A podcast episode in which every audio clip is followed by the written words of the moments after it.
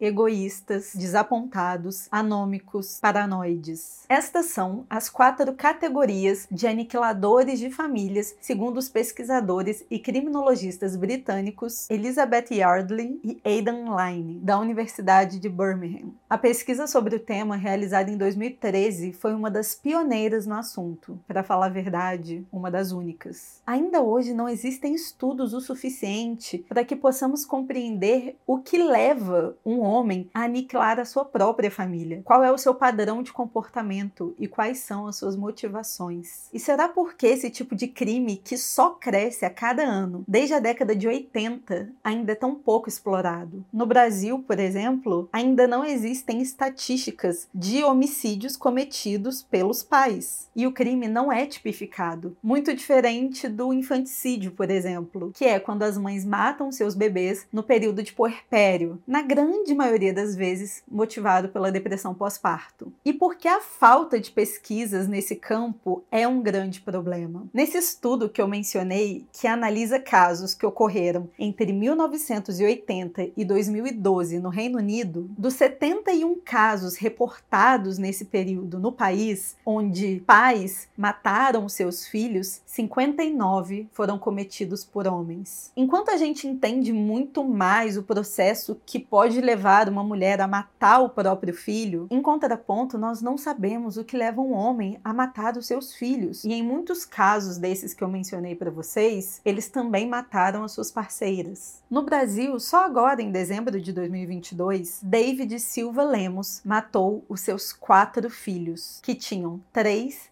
6, 8 e 11 anos no Rio Grande do Sul. E Rafael Martins Mendonça, que assassinou a esposa e enteada de 3 aninhos em Goiás, com múltiplos tiros. Ele também tentou matar a outra filha da esposa, de 5 anos, mas felizmente ela sobreviveu. E mesmo ele não sendo pai biológico, ele exercia esse papel paterno. Ele morava junto com elas. E esses são só dois exemplos que ocorreram num período de dois dias de diferença entre um e outro e assim, tem muitos outros. Então, é impossível a gente não se questionar por que a falta de interesse em se debruçar sobre esse assunto e tipificar esse tipo de crime, porque só assim a gente consegue ter as estatísticas. E é em cima dessa pergunta que nós vamos nos debruçar na sessão de hoje e na próxima, já adianto. Só que antes eu vou contar para vocês a história do maior aniquilador de famílias da história dos Estados Unidos, quiçá do mundo, Ronald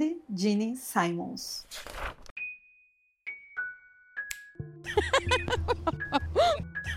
Olá, excêntricos! Eu sou a Ana e sejam bem-vindos a mais uma sessão do clube. Eu já chego aqui falando para vocês que o caso de hoje é bem pesado. É uma salada de frutas de todas as coisas horríveis que um ser humano é capaz de fazer. E tá tudo bem se você não quiser continuar nesse vídeo por conta disso. Eu entendo. Vou continuar amando vocês. Mesmo assim, a gente se vê numa próxima sessão. Tá tudo certo. Mas antes, deixem um like nesse vídeo, um comentário cheio de amor e carinho. Considerem se tornar tornar membros do clube, por que não? Temos vários planos aí para todos os bolsos. Vocês sabem que aqui a gente brinca com perigo, né? Monetização. A gente olha para o YouTube, a gente olha para cada dele e a gente fala: a gente vai te desafiar. Então, para a gente poder continuar fazendo o trabalho que a gente faz aqui, é muito importante qualquer contribuição, para quem puder e quiser, é claro. Então, sem mais delongas, bora pro caso. Ronald Gene Simons nasceu em 15 de julho de 1940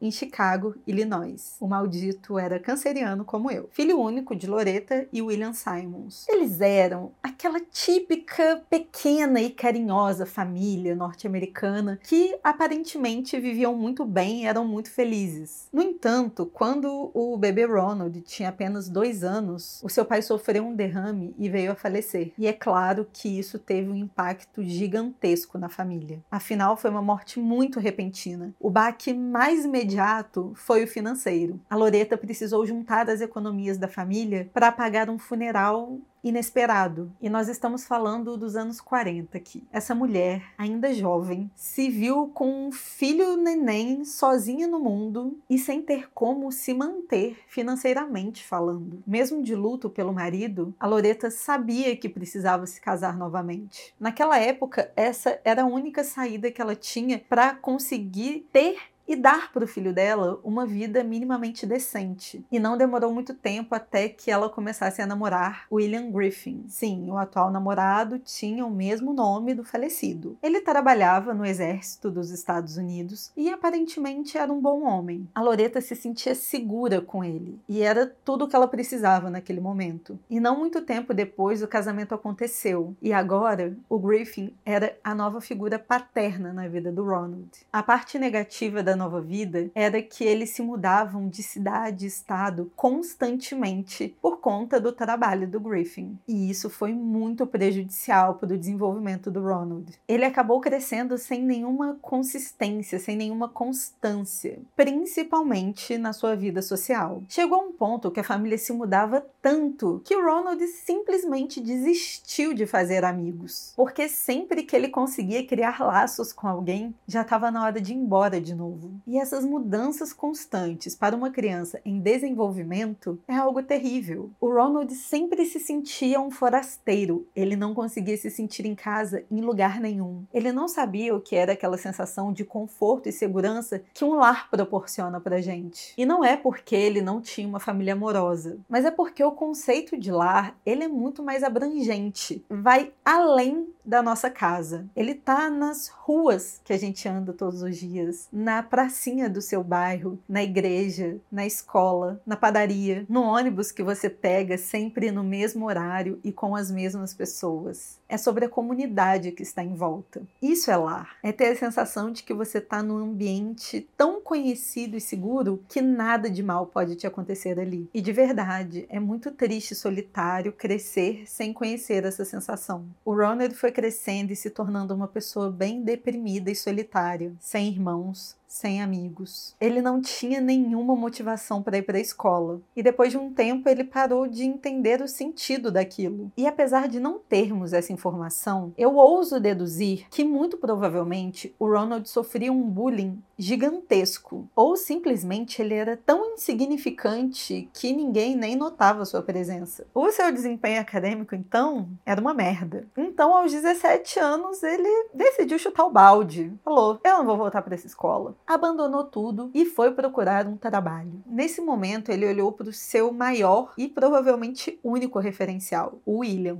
Mas o Ronald não queria ir para o exército, então ele tenta entrar na marinha e aos 18 anos foi aceito e enviado para trabalhar em Washington. E pouco tempo depois de chegar em Washington, ele conheceu Rebecca Ulabauri, a Beck. E essa foi a primeira vez que o Ronald se apaixonou por alguém. E a relação deles escalou assim, muito rapidamente. No primeiro ano, enquanto eles ainda namoravam, a Beck ficou grávida. Gente, estamos falando aqui de 1958. Um escândalo engravidar antes do casamento. O bebê nasceu e era um menino. E ele recebeu o nome do pai, Ronald Gene Simons Jr. Mas eu vou chamar ele de Gene aqui, que é o nome do meio, pra gente não se confundir, tá bem? Quando Gene ainda tinha alguns meses, a pequena nova família se mudou de Washington e foram morar em uma excelente casa em uma pequena cidade no Novo México e estavam vivendo aquela típica vida de família americana de interior. Ronald e Beck se casaram lá no dia 9 de julho de 1960. Por conta da Marinha, o Ronald acabava passando boa parte do ano embarcado, mas isso não parecia ser um problema. Os três estavam indo muito bem. E dois anos depois, em 1962, a família cresceu. Dessa vez era uma linda menina que recebeu o nome de Sheila. O que ninguém esperava era que a chegada dela iria desestabilizar toda a vida da família para sempre. Isso porque o Ronald ficou muito apegado a Sheila, de uma maneira atípica. Ele sentia que os dois tinham algum tipo de ligação profunda e acreditava que as suas almas estavam ligadas, quase como se eles estivessem destinados a se encontrarem nessa vida. E naquele momento, tanto a Beck quanto o pequeno Ginny foram para um segundo terceiro plano na vida do Ronald. Sheila era a coisa mais importante e preciosa da sua vida, a um ponto de que a ideia de voltar a trabalhar e passar tanto tempo fora, longe da sua preciosa filha o deixava agoniado. Ronald tinha na poupança o suficiente para a família sobreviver por uns dois anos sem que ele precisasse voltar a trabalhar. Então ele não pensou duas vezes e abandonou a Marinha para poder passar o maior tempo possível com a sua filha. E ele sequer procurou emprego durante esses dois anos. Porém, quando a família aumentou de novo com a chegada do terceiro filho, o William, que eu vou chamar de Billy para não ser o terceiro William desse vídeo, e realmente era o apelido dele. Então, quando o Billy nasceu, o Ronald teve um pingo de bom senso e entendeu que já não ia dar para sustentar uma família de cinco pessoas. Ele precisava voltar a trabalhar. Só que ele não queria mais voltar para a Marinha. A ideia de passar tanto tempo longe da filha ainda o assombrava. Então, dessa vez sim, o Ronald seguiu os passos do padrasto e foi para o exército. O único detalhe que talvez ele tenha esquecido quando pensou nisso era que estava tendo uma guerra, né, gente? A guerra do Vietnã estava aí, mas quando ele estava em casa, ele passava todo o tempo que ele podia com a Sheila, de preferência a sós, sem ninguém da família para interrompê-los. Hum,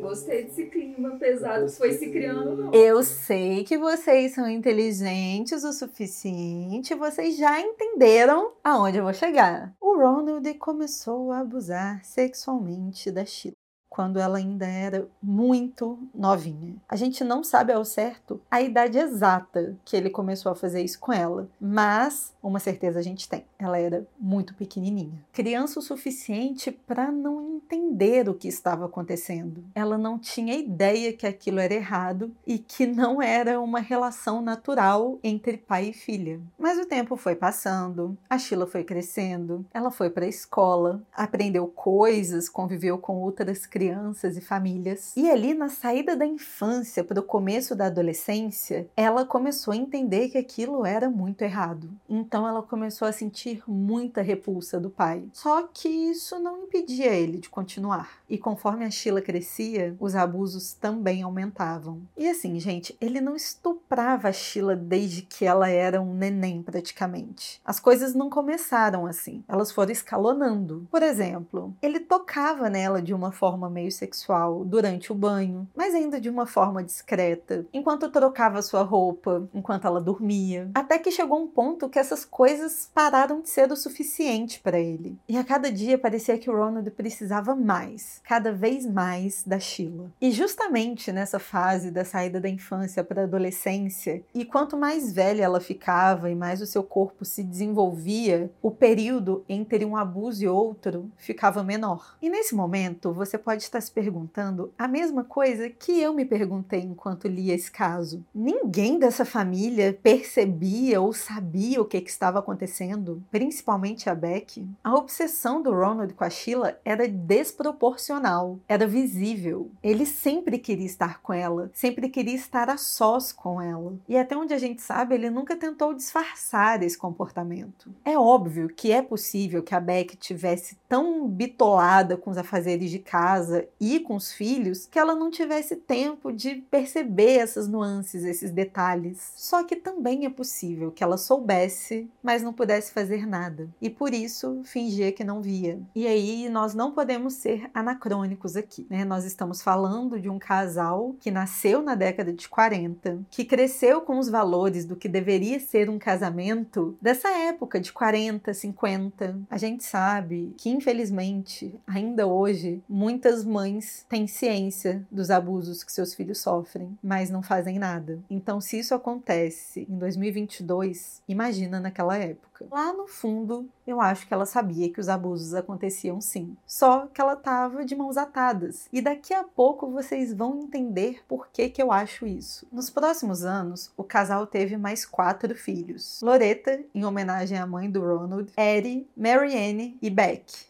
Sim, a filha caçula foi batizada com o apelido da mãe, a gente que lute. Então é aquilo que eu falei, gente. Vocês imaginem essa mãe de família com sete cria, tendo que dar conta de uma casa com sete crianças e um macho que não faz nada dentro de casa, que a gente sabe. Que você não faz hoje, você imagina naquela época. Vocês acham que ela tinha muito tempo para ficar percebendo assim, nossa, estou achando que minha filha está mais retraída? Ela não tinha tempo para isso, gente. Sinceramente. Enquanto isso, o Ronald estava no auge da sua carreira, ganhando medalhas de bravura, elogios mil pelos seus feitos na guerra do Vietnã. Socialmente, todos o enxergavam como um herói, mas eles não tinham a mínima ideia de quem era esse homem quando voltava para casa. Quando Ronald tinha aproximadamente 39 anos, logo após o nascimento da última filha, ele passou a sentir a necessidade de estar mais perto da família novamente. E foi exatamente isso isso que ele fez ao decidir que era hora de se aposentar do exército. A família Simons, por um tempo, até tinha um bom status ali na vizinhança e era bem conhecida, afinal era uma família bem grande. Mas as coisas começaram a mudar quando Ronald começou a revelar a sua estranheza. E um episódio em especial mudou radicalmente a vida das crianças. Certo dia, quando a Sheila ainda era menorzinha, ela levou uma amiguinha da escola para casa para elas brincarem. Porém, tinha um cômodo em específico na casa que era proibido para qualquer pessoa além do Ronald. Ninguém além dele podia entrar nesse cômodo. Era um quartinho pequeno, como se fosse um depósito, mas por algum motivo ele não deixava ninguém ver o que tinha ali. E eu sei que você que está do lado daí é uma fofoqueira curiosa, assim como eu, que também ficou morrendo de vontade de saber que diacho tinha dentro desse quartinho, mas eu não tenho essa informação para dar para vocês. Infelizmente, eu também fiquei muito curiosa. Não foi dessa vez. E adivinhem o que, que aconteceu nessa tarde quando a Sheila levou a amiguinha para brincar. As duas entraram no quarto proibido. E aí eu imagino dois cenários aqui. O primeiro é, sabe quando a gente é criança e começa a desafiar o amiguinho? Ah, eu duvido que você entra ali, você não tem coragem, você é um medroso. E aí aquilo começa a abalar o ego da pessoa e ela fala: Eu vou lá só para mostrar que eu consigo, que eu posso, que eu sou fodona. Então, a gente faz isso até quando a gente é adulto, né? Quando é criança. Então, sabe aqueles lugares proibidos, escuros, que a gente acha que é assombrado? Então, essa é a primeira situação que eu imagino. A segunda é uma coisa que eu fazia muito também na minha infância, que é brincar de explorador, investigador, sabe? Pela casa, pelo jardim, essa coisa meio Sherlock Holmes. Então, essa é a segunda situação que eu imagino, porque a Sheila nunca tinha entrado lá antes, então alguma coisa bem específica deve deve ter acontecido. Só que quando você faz uma coisa que é proibida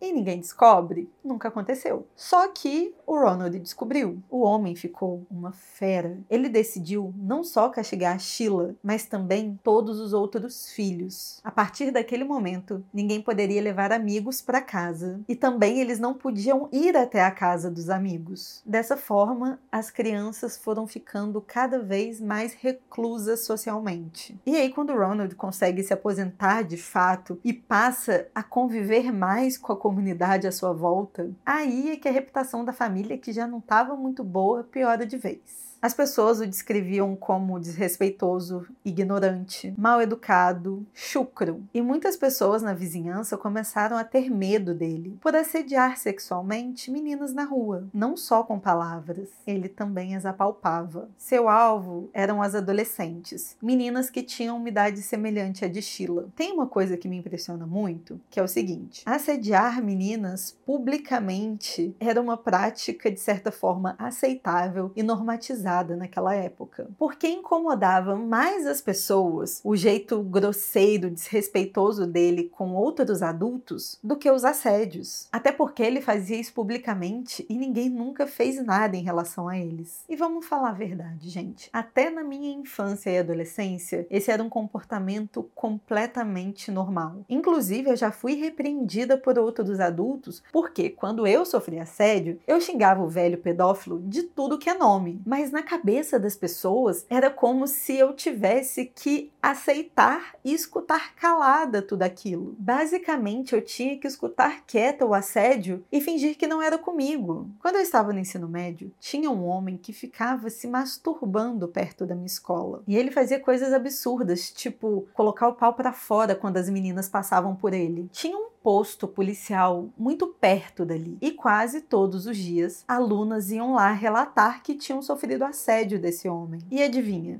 Os policiais nunca fizeram nada. Eles saíam assim do lado de fora, fingiam que estava procurando, aí o homem embora, e no outro dia ele voltava e todo dia esse ciclo se repetia. Nos meus três anos estudando ali, o tarado da bicicleta, como ele era conhecido, assombrava as alunas em plena luz do dia, com o posto policial do lado. Eu não sei há quanto tempo tempo isso acontecia antes de eu estudar lá e eu não sei quanto tempo isso ainda ficou acontecendo ou se ainda acontece. Meninas adolescentes que acompanham o clube, deixem aqui nos comentários se ainda hoje vocês passam por esse tipo de situação extremamente desagradável. Comigo já não acontece mais, porque eu já sou uma mulher adulta e nitidamente o alvo desses caras são crianças e adolescentes. Mas, voltando para o caso, em abril de 1981, um dos vizinhos da família viu uma cena perturbadora e resolveu ligar para a polícia. Esse vizinho basicamente tinha acabado de ver o Ronald dando um beijo de despedida na Sheila antes dela sair para ir para a escola. Um beijão na boca, gente, como se eles fossem um casal. E isso aconteceu na porta de casa, como se fosse a coisa mais natural do mundo. Então a polícia rapidamente começa a tomar providências. Como era uma situação muito delicada, eles precisavam ser discretos. Um passo em falso e sabe-se lá o que o Ronald poderia fazer com a Sheila. A primeira coisa que a polícia fez foi ir até a escola da Sheila e conversar com os orientadores, com os professores e perguntar se eles notavam algum comportamento estranho nela. Eles explicaram a situação e contaram sobre a denúncia que tinha sido feita. Só que a escola, na minha opinião, não manteve a descrição que a situação pedia. Ao invés de observarem o comportamento da Sheila por um tempo, sondá-la delicadamente para tentar tentar obter mais informações, eles decidem logo retirar ela da aula e levar para a sala da conselheira. E então eles começaram a bombardeá-la de perguntas. E para surpresa de todos, a Sheila foi muito aberta e honesta sobre tudo. Ela inclusive contou que estava grávida e que o pai da criança é do seu próprio pai, o Ronald. Então a escola imediatamente acionou os serviços sociais, que novamente foram falar imediatamente com a Sheila. E aí que ela conta que vinha sendo abusada sexualmente do pai há muitos anos, desde que era pequena, desde que ela tinha memória praticamente. Só que não é, menina, que esse demônio desse homem, ele de alguma forma descobriu que estava sendo investigado? Até hoje nós não sabemos como ele descobriu, mas eu não duvido que a Sheila tenha chegado estranha e nervosa do colégio aquele dia e que talvez ele tenha pressionado ela a contar o que estava acontecendo. Afinal de contas, ele era um tanto paranoico. E aí ela pode ter acabado contando para ele que fizeram algumas perguntas para ela na escola, e talvez isso já tenha sido suficiente para ele surtar. Mas também é possível que ele tenha ficado sabendo de uma outra forma. Vocês lembram? Ele era do exército, condecorado, herói nacional, e é bem possível que por conta disso ele tivesse uma boa relação com os policiais locais que achavam que ele era o máximo. Então, alguém de dentro da própria corporação pode ter o alertado. Fato é, meu povo, que Ronald fica completamente desesperado e ordenou que todos da casa começassem a arrumar as malas, porque eles estavam indo embora na manhã seguinte. A sua ideia era atravessar a fronteira do Novo México, ir para o Arkansas e estabelecer uma nova vida lá. Dessa forma, ele estaria fora da jurisdição do Novo México, dificultando a investigação e uma possível prisão. Eu fico pensando o quão carrasco o Ronald devia ser dentro de casa para simplesmente chegar um dia, mandar todo mundo arrumar as as malas, falar que estava mudando, que ia largar tudo e todo mundo obedecer, sem nem questionar. Na manhã seguinte, todos entraram no carro com as suas malinhas, apenas com o essencial e abandonaram as suas vidas ali, da noite para o dia. Mas o que realmente me deixa puta é porque eles viviam numa cidade pequena. Um ovo. Isso aqui é a cidade. Uma movimentação desse nível é muito difícil ser feita com descrição. Afinal de contas, nós estamos falando de uma família com nove pessoas. Nenhum vizinho viu eles colocando essas malas no carro. O próprio vizinho que fez a denúncia. E ainda que eles conseguissem fugir, não seria tão difícil assim localizá-los. O Ronald recebia a aposentadoria do exército, então ele teria que ir até algum lugar sacar essa aposentadoria todo mês. Era uma forma de rastreá-lo. As crianças precisariam se matricular numa escola. E, gente, venhamos e convenhamos. Uma família de nove pessoas em qualquer lugar que não seja Minas Gerais chama muita atenção. A polícia sabia da gravidez da Sheila e eles escolheram não alertar as outras jurisdições. O FBI deveria ter estampado a cara do Ronald naqueles cartazes de fugitivo e tudo mais, tipo fizeram com o Ted Bundy e vários outros. Só que aparentemente estuprar a própria filha a vida toda e engravidá-la não valia o esforço. A vida do Ronald continuou normalmente no Arkansas e os abusos continuaram mesmo com a Sheila grávida. O bebê nasceu e era uma menina que foi batizada de Sylvia Gale Simons. E basicamente Ronald era ao mesmo tempo pai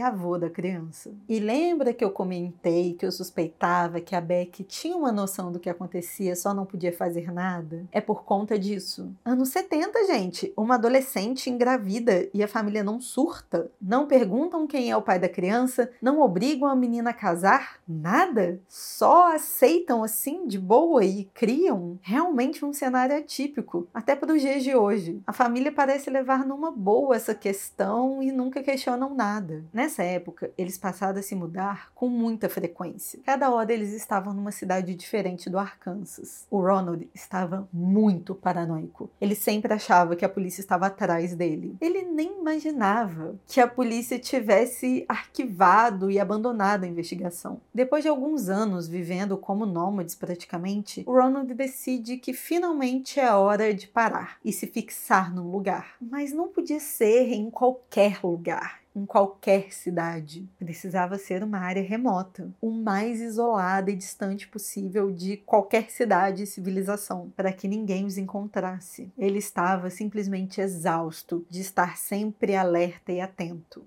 Então ele encontrou um terreno de aproximadamente 5 hectares e meio, terra pra caramba, no topo de uma colina lá no Arkansas. A cidade mais próxima ficava a 11 quilômetros dali. E no meio do caminho não tinha absolutamente nada nem ninguém. Era tudo mato. Só que assim, gente, não tinha nada nesse terreno. Não tinha casa, não tinha encanamento, não tinha água corrente, não tinha eletricidade, não tinha nada. Era uma casa muito engraçada, não tinha teto, não tinha nada. Ninguém podia entrar nela não, porque na casa não tinha chão. Era assim. Mas ainda assim, o Ronald achou que era uma excelente ideia mudar do nada com a família dele para esse lugar. E o mais louco é que novamente toda a família o acompanhou sem questionar essa loucura, porque era uma loucura. E, gente, não vamos nem falar da educação das crianças, que foi totalmente prejudicada no decorrer desses anos, cada hora num lugar, abandonava tudo, ia embora na hora que desse na telha dele, sem contar isso. E todos os outros danos sociais e psicológicos que tanto a Beck e os filhos estavam sofrendo. Chegando lá, a primeira coisa que o Ronald fez foi ordenar que as crianças cavassem um buraco grande em algum ponto do terreno, de preferência mais para os fundos e esse fosso passou a ser o banheiro da família. É isso. Eles estavam nesse enorme terreno, sem casa, sem água, sem eletricidade, sem nada em volta, só com um grande buraco para eles cagarem e mijarem. E não menos importante, eles estavam falidos. Eu, sinceramente, não sei os detalhes de como ele conseguiu comprar esse terreno. Muito provavelmente ele vendeu a casa do Novo México em algum momento. Enfim, gambiarras, troca, aquelas coisas. E esse terreno, por ser no meio do nada, num lugar totalmente ermo, ele não deve ter custado muito caro. Com essas mudanças constantes, o Ronald não tinha um emprego fixo. Ele fazia bicos pelas cidades que eles moravam. Precisava consertar um cano? É o conserto. Precisa pintar uma parede? Precisa instalar um chuveiro? Esse tipo de coisa. Um faz tudo, tipo um marido de aluguel. Ele recebia a aposentadoria dele do exército, mas assim, não era o suficiente para sustentar aquela família nesse estilo de vida totalmente insustentável, completamente disfuncional. E convenhamos, gente, era muita criança, né? E quanto mais a criança cresce, mais ela come, né? Mais ela precisa de coisa. Então a vida não vai ficando mais fácil. E assim, tinha tanta coisa para se fazer, para se construir nesse terreno, não é mesmo? Mas a única coisa que ele faz é construir uma cerca permeando todo os 5 hectares do terreno. Ele queria inibir invasores. Quem invadiu um lote vazio? Exatamente, quem ia invadir um lote vazio no meio do nada. Mas vocês podem perceber que o nível de paranoia dele já estava aqui, ó. E é muito louco, porque, gente, ele preferia gastar muita energia e dinheiro com essa cerca do que, sei lá, né? Fazer uma casa, conseguir um puxadinho. Não tô querendo saber onde que eles.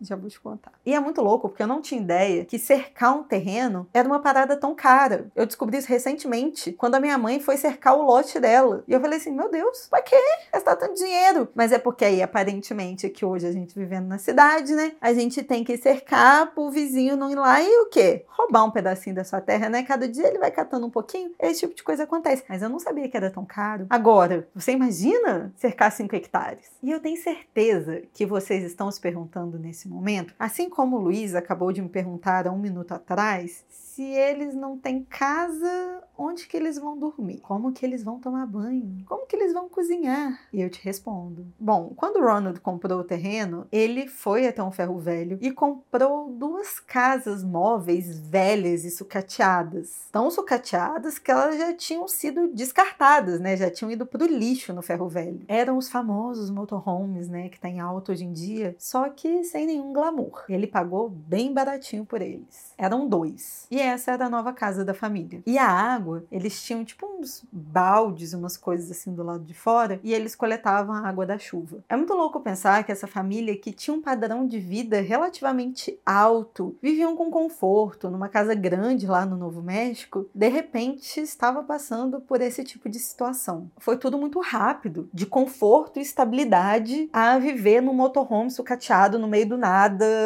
num terreno qualquer, numa colina. É triste e as coisas começam a piorar ainda mais financeiramente alguns meses depois. Já que agora eles não iam mais se mudar, o Ronald sempre ia trabalhar na mesma cidade, aquela mais próxima do terreno, que ficava a 11 quilômetros. Como eu disse, ele era uma espécie de faz-tudo. Só que conforme o tempo foi passando, as pessoas não queriam mais contratá-lo. O Ronald acabou ganhando uma má reputação na cidade. Afinal de contas, ele não havia mudado, ele continuava sendo mal educado, arrogante, ignorante e todas aquelas coisas que a gente já sabe que ele era. Ele continuava assediando meninas e agora ainda tinha um plus ele fedia muito. Porque ele não tomava banho. Não tinha água, né? Encanada no terreno, eles coletavam água da chuva. Mas o Ronald entrou numa vibe que, assim, ele não queria mais tomar banho. E ele não tomava. E ele foi ficando com essa barba gigante que batia até no peito dele. As pessoas não queriam contratar uma pessoa que, além de mal educada, fedia nesse nível. Então foi ficando cada dia mais difícil para ele conseguir trabalho e levar dinheiro para casa no fim do dia. E aí você me pergunta,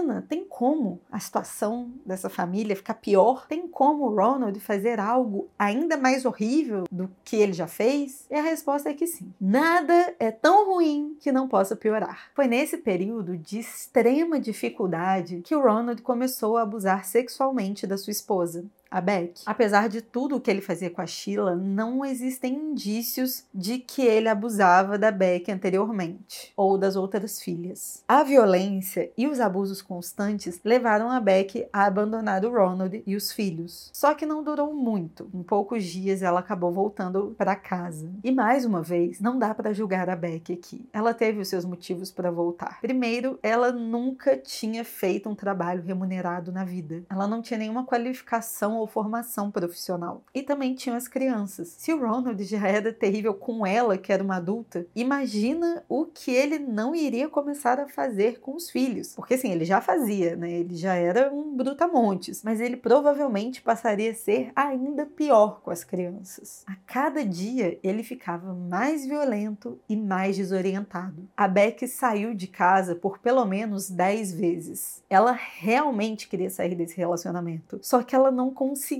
Ela não tinha emancipação financeira nem para se sustentar, imagina para sustentar os filhos. Mas finalmente, os filhos mais velhos cresceram e poderiam seguir os seus próprios caminhos, se casando, tendo filhos, tendo suas próprias casas. E isso incluía a Sheila, afinal, ela era a segunda filha mais velha. Mas como vocês podem imaginar, o Ronald odiava a ideia da Sheila ter controle sobre a sua própria vida, conhecer alguém, casar, ter filhos de outro homem. Afinal, o Ronald meio que achava que ele estava num relacionamento com ela, né? Como se o namorado fosse ele. Ele agia como um, mas ela conseguiu, gente. Ela se casou com Dennis McNaught. Ele aparentemente era um cara bem incrível. Ele era paciente, carinhoso com a Sheila, que estava passando por um momento de muita fragilidade. Ela estava muito traumatizada depois dos anos de abuso e finalmente se ver livre do seu abusador devia ser catártico. O Dennis criou a Sylvia como se fosse a sua própria filha e após o casamento eles tiveram um bebê chamado Michael. Nós não temos certeza se o Dennis tinha noção de tudo que tinha acontecido com a Sheila. É muito provável que não. Eu não acredito que ele sabia que a Sylvia era filha do Ronald, mas com certeza ele sabia que ela tinha passado por coisas muito ruins na vida. A saída da sua preciosa Sheila de casa deixou Ronald muito deprimido. E isso foi só a cereja do bolo. Vivendo na pobreza extrema, isolados, sem recursos como água e eletricidade, morando numa lata velha, ele estava extremamente violento e com a esposa tentando deixá-lo constantemente. O Ronald pôde ver a vida desmoronando ao seu redor. E para piorar, ele ainda agrediu sexualmente uma mulher na cidade, que era uma das únicas pessoas que ainda dava trabalho para ele. Ela acabou denunciando ele para a polícia, que não deu em muita coisa para variar, mas ele acabou perdendo a licença da prefeitura que permitia com que ele trabalhasse como autônomo. Se estava difícil conseguir alguma coisa com a licença, agora tinha ficado praticamente impossível. O Ronald começou a perceber que